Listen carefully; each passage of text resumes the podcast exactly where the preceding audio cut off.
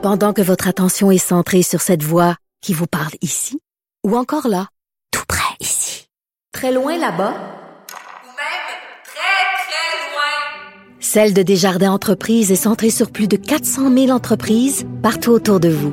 Depuis plus de 120 ans, nos équipes dédiées accompagnent les entrepreneurs d'ici à chaque étape pour qu'ils puissent rester centrés sur ce qui compte, la croissance de leur entreprise.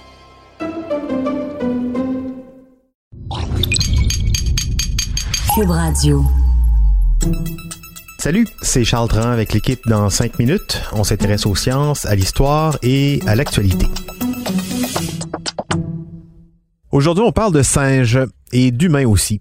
On sait qu'il y a 6 à 8 millions d'années, c'est là qu'il y a eu la première séparation entre les deux. Certaines espèces de singes ont pris une voie différente de leurs petits camarades.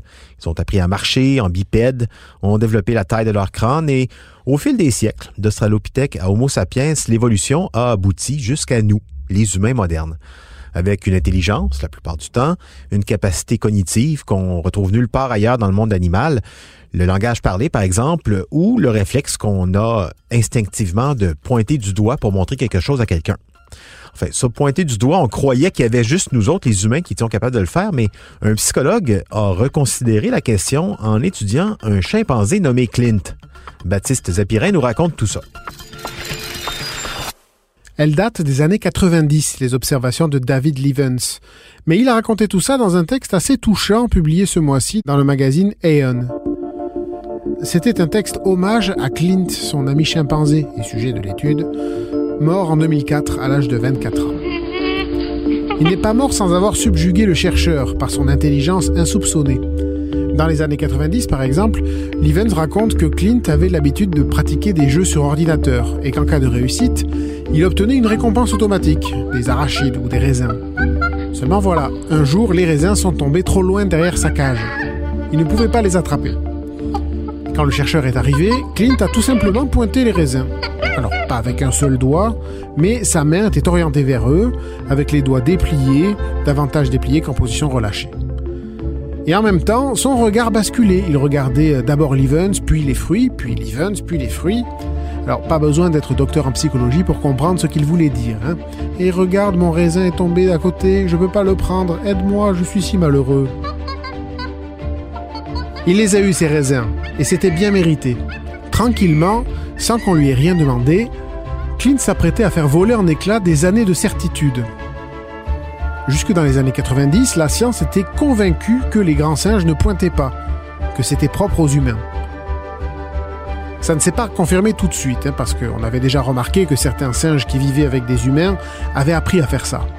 Ils sont pas idiots, ils sont capables d'apprendre, surtout si ça peut rapporter de la bouffe.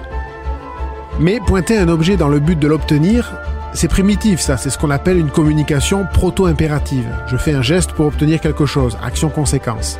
Ce n'est pas la même chose qu'une communication proto-directive. Là, on pointe dans le but de communiquer avec quelqu'un, afin d'attirer son attention pour qu'il réagisse et nous apporte ce qu'on désire. C'est ce type de communication qui n'avait jamais été observé. Evans a donc poursuivi son expérience pour voir si Clint voulait vraiment communiquer, exprimer ses intentions. Il a continué de filmer Clint et observer son comportement, en sa présence et euh, quand il n'était pas là. Il lui a donné plusieurs exercices à faire sur ordinateur.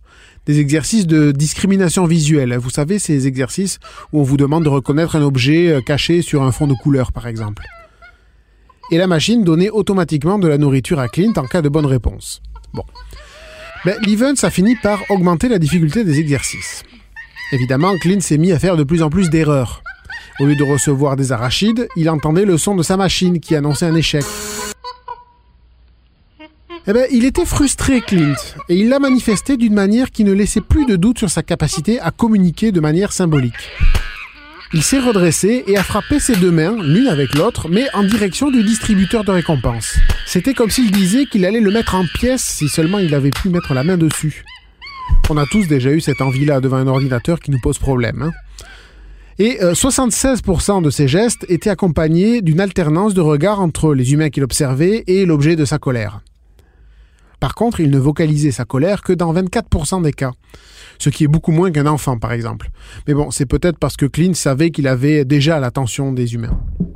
Surtout que quand il n'obtenait pas de nourriture, après avoir pointé avec ses doigts une première fois, ben, il recommençait. Donc pas de doute, hein, c'était intentionnel et il communiquait. Et pointer, il ne le faisait qu'en présence d'humains dans la pièce.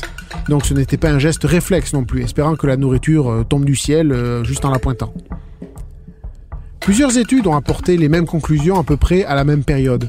Et même si on sait que d'autres animaux sont capables de pointer d'une manière ou d'une autre, hein, les dauphins par exemple se servent de leur corps allongé, ben, malgré ça, Clint nous a apporté la preuve que notre potentiel pour communiquer avec quelqu'un d'autre n'est peut-être pas si récent que ça. En tout cas, pour montrer quelque chose à quelqu'un afin de faire passer un message, Clint nous montre qu'on avait déjà ce bagage en nous, dans nos gènes, avant que nous nous séparions des grands singes il y a des millions d'années. Oui, et merci donc à Clint, ce singe plus intelligent qu'on le croyait.